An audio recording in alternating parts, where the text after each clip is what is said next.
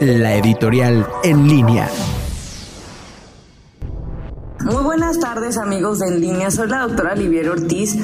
y en nuestra cápsula editorial de hoy tomaremos un punto bastante delicado que es esto de que hemos tenido compras excesivas y de pánico respecto a suplementos alimenticios e incluso medicamentos que no sabemos cómo funcionan y sobre todo a quién están indicados y cuáles son los efectos adversos y sobre todo ser conscientes de que muchos de esos medicamentos se necesitan en los hospitales y que no los tienen.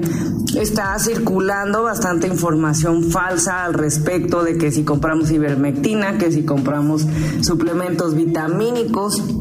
hay que tomar en cuenta que todo tiene que ser prescrito por un médico, que desgraciadamente nuestro sistema de salud está colapsando por la falta de medicamentos y de insumos, como puede llegar a ser pulsoxímetros, que está bien que cada quien en su casa sea responsable de tener un pulsoxímetro y un esfingomanómetro para checar su presión arterial, pero también seamos conscientes de que no nada más ahorita y en caso de que yo tenga síntomas de COVID,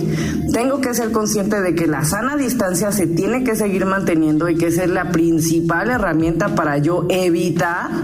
contagiarme de coronavirus. Recordar que mi sana distancia es de 1.5 a 2 metros y que si yo no mantengo esta distancia o incluso la mantengo en lugares cerrados, aún así tengo el riesgo de contagiarme. Ojo ahí, restaurantes y bares y bancos y lugares en los cuales no se mantiene esta distancia y si se mantiene se argumenta porque bueno, ya estamos aquí, pero el lugar se mantiene cerrado. Seamos un poquito más conscientes sobre la importancia de las medidas de sana distancia, sobre la importancia de las medidas que tenemos que emplear durante la contingencia y ser más responsables sobre las compras excesivas y de pánico que estamos haciendo en los insumos médicos, que mucha falta nos hace en las instituciones de salud pública.